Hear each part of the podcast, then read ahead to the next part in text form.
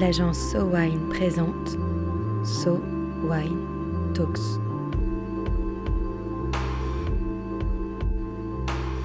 La première série de podcasts analysant les tendances marketing et communication dans l'univers du vin et des spiritueux.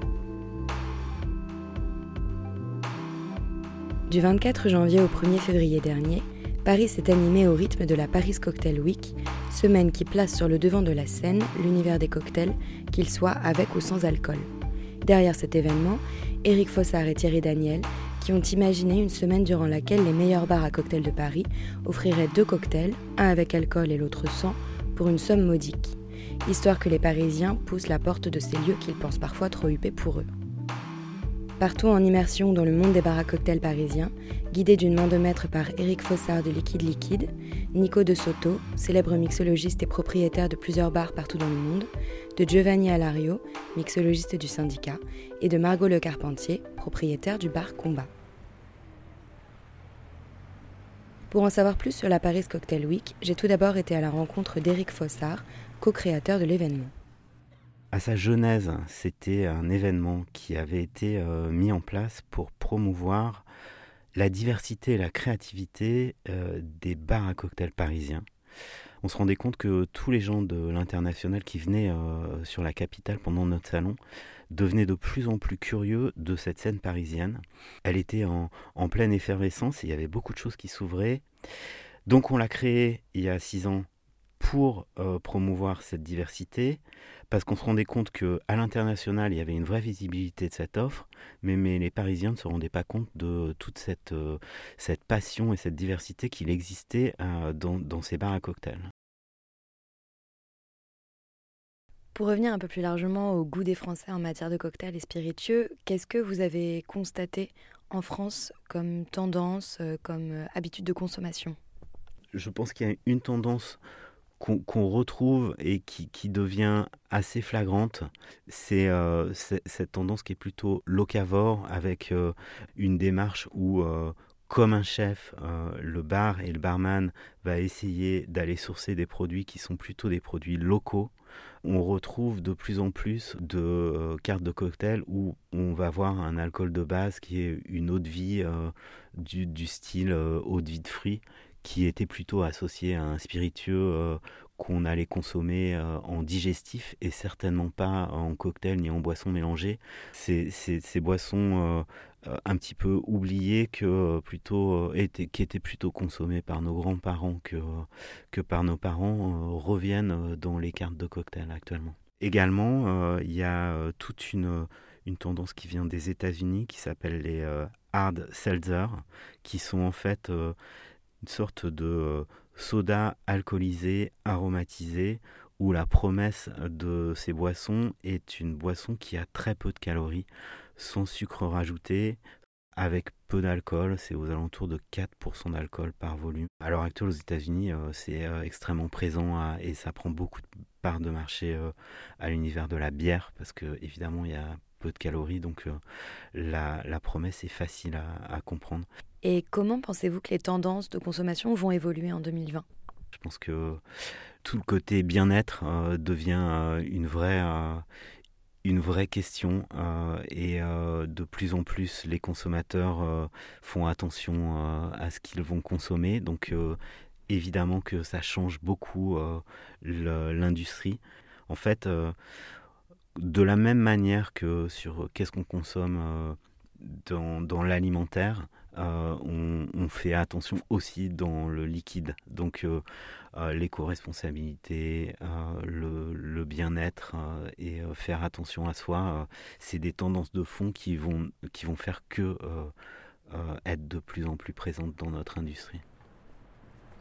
On voit donc apparaître dans le milieu des spiritueux et des cocktails une tendance globale où l'on fait attention à soi, où l'on veut consommer un produit sain, pas trop calorique, où l'on est respectueux de son corps et de l'environnement j'ai été à la rencontre de Nico de Soto, mixologue influent et propriétaire du Danico à Paris, du Mace à New York et du Kaido à Miami, quelques heures avant qu'il ne prenne son avion retour pour New York. Moi, ce qui m'intéresse, c'est comment il envisage la scène parisienne, lui qui connaît aussi bien les goûts de Miami et New York que de Paris.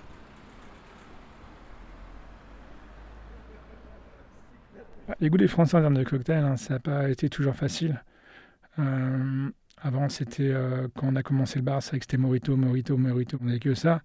Caipirinha aussi, hein, Caipirosca. Voilà, on va dire que c'est les trois. On, pourrait mettre un petit ponge derrière. Ça n'a pas été facile de les habituer au cocktail.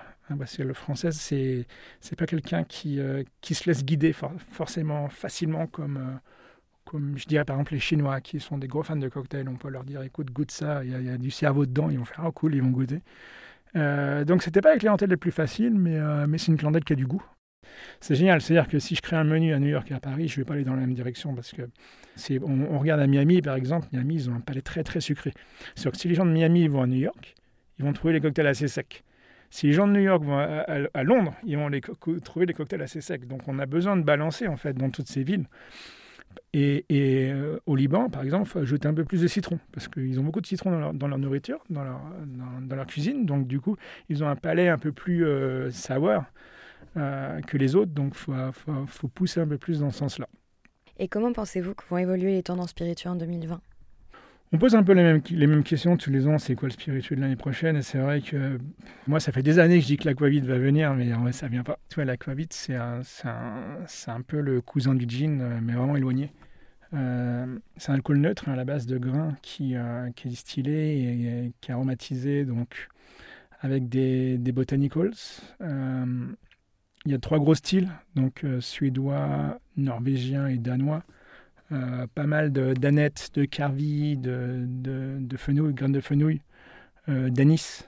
Et je pense que le niveau aromatique de, de ce spiritueux euh, va très très bien dans les cocktails. Mais cette année, on est plus dans les tendances, c'est vrai, du, du, sans-alcool et du low ABV. Je rappelle que low ABV, d'ailleurs, c'est le pourcentage d'alcool dans, dans, le spiritueux. Donc, donc low ABV, ça veut dire qu'il n'y a pas beaucoup d'alcool. On, on, tourne vers les, entre les 10 et les 20% d'alcool on peut utiliser par exemple à la place d'une vodka un sherry, un porto ou un vermouth. Donc euh, les, gens, les gens font beaucoup plus attention à leur corps, euh, les calories, font plus de sport, donc du coup ça se ressent au niveau de, la consommation. Et c'est vrai que, que, le low EBV arrive à grands pas et c'est génial parce que les gens, les gens ne boivent plus pour, euh, pour se boire la gueule, en gros. Ils veulent, euh, ils veulent déguster et être capables de boire 3-4 verres sans être par terre. Et, euh, et, et, ça, ça, ça, ouvre une palette de goûts et un panel de cocktails plus intéressant, en fait. Après, de là à dire que le sans-alcool va devenir la nouvelle mode, que tout le monde va arrêter de l'alcool, non, j'y crois pas.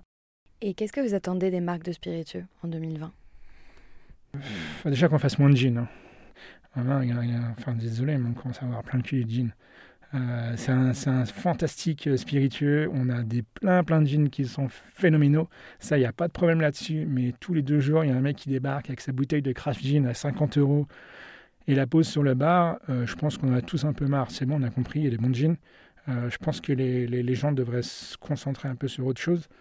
les low ABV, les chéris, ça c'est génial. Je trouve que l'aquavit, hein, je reviens dessus, mais ça devrait être développé. Euh, au niveau des rhums, bon, euh, je pense qu'il y a ce qu'il faut. On attend le retour des whisky japonais parce qu'on a complètement vidé les stocks. Euh, mais ouais, non, j'attends un peu plus. J'attends un peu plus des, des whisky français. Hein. Ils vont arriver. On, a des, beaux trucs qui vont arriver sur le marché, mais ils sont en train de vieillir en ce moment. voilà, j'attends, j'attends un peu plus de diversité. J'attends un peu plus et qu'on arrête de se concentrer sur tous sur la même chose plus de diversité de la part des marques, sortir du gin pour tenter des cocktails avec des produits comme l'aquavit, gagner en créativité en exploitant la fibre du low ABV, Nico de Soto propose différentes alternatives qui pousseraient encore un peu plus le goût des cocktails à Paris et dans le monde. Je suis ensuite passé au syndicat, rue du Faubourg Saint-Denis, pour rencontrer Giovanni Alario. Italien, Giovanni a travaillé avec Nico de Soto à son arrivée à Paris, c'est un petit monde, avant d'intégrer le syndicat comme barman, puis comme manager. Alors, le syndicat, qu'est-ce que c'est? Pourquoi s'appelle le syndicat déjà? Ça s'appelle le syndicat parce qu'on n'utilise que des alcools français.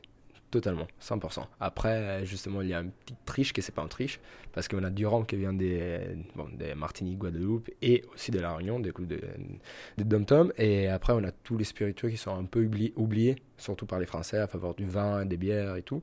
comme euh, ça peut être le cognac, l'armagnac, le calvados, les vieux, les vieux de vie, les mares de Bourgogne, les, tous les liqueurs d'herbe et un peu, qui sont un peu bizarres peut-être à première expérience, mais après, si tu découvres, c'est un univers énorme et c'est juste génial.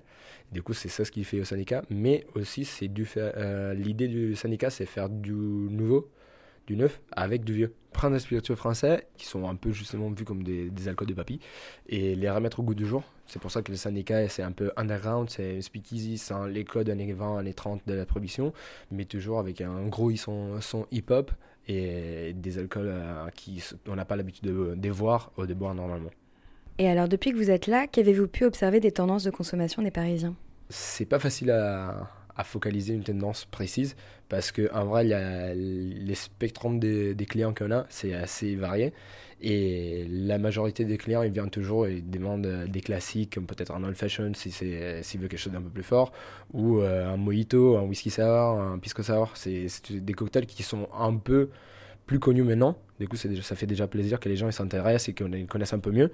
Mais euh, je trouve qu'ils n'ont pas énormément envie de, de réfléchir surtout quand ils viennent dans un bar qui est peut-être bruyant et un peu festif comme le syndicat. Du coup, ils ne se posent pas des questions.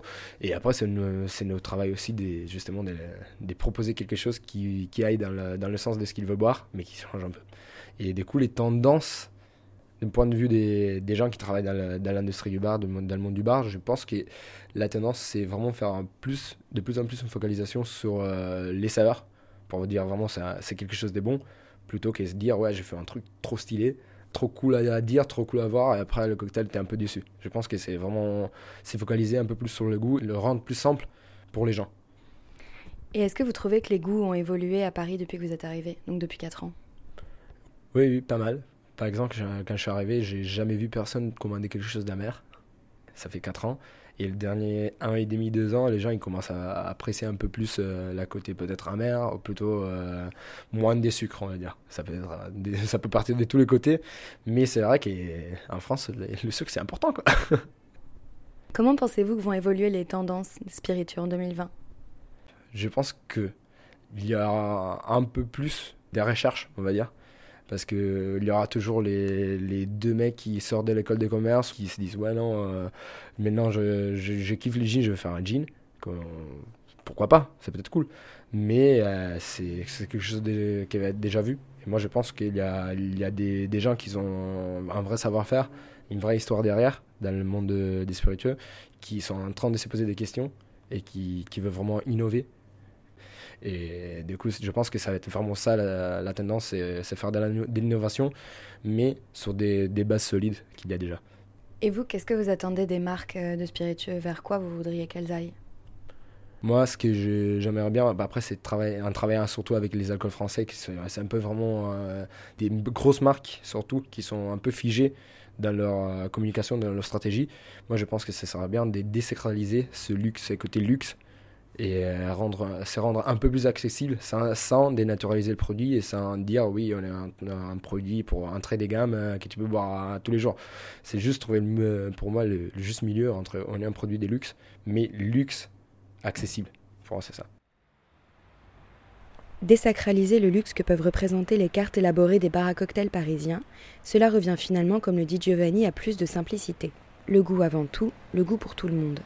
Et si les Français sont frileux à la nouveauté, la solution peut venir pour Giovanni d'un retour aux alcools de nos grands-parents, Calvados, Armagnac, Mar de Bourgogne. Cette philosophie convient bien aussi à Margot Le Carpentier, qui tient son bar Combat d'une main de maître. Rencontre au cœur de Belleville. Je m'appelle Margot, je suis propriétaire d'un bar euh, dans le quartier de Belleville à Paris, c'est dans le nord-est. Ça s'appelle Combat. Euh, c'est un bar à cocktail. Euh, je le décris souvent comme un bistrot à cocktail en fait, parce que à son ouverture, en tout cas, il y a presque trois ans, euh, il dénotait pas mal de, la scène cocktail parisienne par son côté justement très bistrot, très ouvert. On a une terrasse, c'est très lumineux, très vitré. Euh, et on y sert aussi du vin, des bières euh, et une petite offre de nourriture. Donc en fait, il y, avait un vrai euh, décalage en fait avec l'esprit feutré et sombre des bars à cocktails qu'on connaît à Paris. je pense que les Parisiens deviennent de plus en plus exigeants, ce qui est une très bonne chose selon moi. Moi, c'est quelque chose que déjà j'avais remarqué en rentrant des États-Unis. J'avais beau avoir été absente que pendant deux ans. Euh, je trouvais qu'en rentrant, euh, les clients étaient beaucoup plus exigeants. Euh, les, restaurants, bars et restaurants étaient déjà de, bien meilleurs conseils, de bien meilleure qualité. et surtout, tout le monde, je pense, au fil des années, on gagne tous en transparence, ce qui est une bonne chose. Je pense que c'est important. On le doit en fait aux clients. Euh, d'être transparent sur euh, ce qu'on achète, ce qu'on vend, ce qu'on fabrique. Donc en effet, le palais parisien, je pense, c'est adapté, euh, devient exigeant, connaît de plus en plus de choses. Je pense redécouvre lui-même le terroir français, c'est spiritueux et commence avec la mode un petit peu du gin, la mode du rhum qui a pu passer. on s'est pu contenter en fait des deux ou trois bouteilles qui pouvaient être derrière un bar. Maintenant, on a envie de plus d'offres. Euh, là où les gens, en fait, peut-être se satisfaisaient d'une offre euh, spiritueuse par défaut, euh, maintenant, ils, ont, ils ont des exigences. Et vers quoi est-ce que vous pensez qu'on va en termes de goût pour 2020 Je sais plus trop à, quoi me fier parce qu'en fait, on dit toujours que la scène française est en retard, que voilà, c'est la grande mode du gin en Angleterre ou euh, euh, voilà le mescal arrive en force. Et euh, en fait, moi, j'ai pas l'impression, en tout cas à combat, qu'il y ait un engouement pour un spiritueux en particulier. je pense qu'il y a un engouement pour les spiritueux. Euh, donc euh, je pense que ça va continuer en, 2020. Grâce à la Paris Cocktail Week ou à d'autres événements comme ça, on est euh, de plus en plus au courant et de, plus, plus en plus renseigné en fait sur l'offre, sur tout ce qu'on peut goûter. On a de moins en moins peur. Avant, des boissons pouvaient effrayer. On se disait c'est pas pour moi. Et là, c'est de moins en moins le cas, j'ai l'impression. Tout le monde se dit, bah, pourquoi pas, je peux... il, va y avoir une, une boisson euh, euh, qui va me convenir. Donc je pense en fait que euh, pour 2020, les Parisiens, les clients, les Français vont être de plus en plus aventuriers en fait. Et la Paris Cocktail Week, cette année, avait un focus sur le no-alcool. Qu'est-ce que vous pensez de cette tendance? Pense pas que c'est une mode. Je pense que c'est une mode de s'y intéresser. Selon moi, le sans-alcool a, toujours été présent, euh, mais sûrement qu'on on, en prenait moins soin. J'ose dire qu'à Combat, ça a toujours été euh, euh, au centre de nos priorités, autant que les cocktails avec alcool. Et en fait, je pense qu'on a aussi une clientèle qui est très très très très intéressé par les cocktails sans alcool. Euh, on est aussi sensible euh, à des causes, je pense, qui font que on est en, énormément en contact avec des gens qui, ne boivent pas d'alcool. Par contre, on est ravi que évidemment la presse en parle et que les gens s'y intéressent de plus en plus et qu'on que, voilà, on puisse se dire qu'on peut bien boire sans alcool. Est-ce qu'il y a quelque chose en particulier que vous attendriez des marques de spiritueux pour 2020 euh, plus de transparence, je suppose. En fait, euh, euh, je crois qu'il y a vraiment un, un mouvement de la part des consommateurs où on a envie de savoir. Il y a des applications qui sont créées pour savoir exactement ce qu'on mange, pour noter les produits. Moi, je ne pense pas que ce soit une mauvaise chose. Euh, euh, je pense qu'on doit pouvoir euh, avoir plus de transparence, connaître ce qu'on consomme. Je pense que c'est rassurant. Je pense que les gens ont juste envie de savoir où poussent voilà, leurs légumes, ou comment sont faits leurs plats, ou leur préparation. Et de la même façon, pour les spiritueux, je pense que c'est tout à fait applicable qu'on a, a voilà, cette exigence de transparence.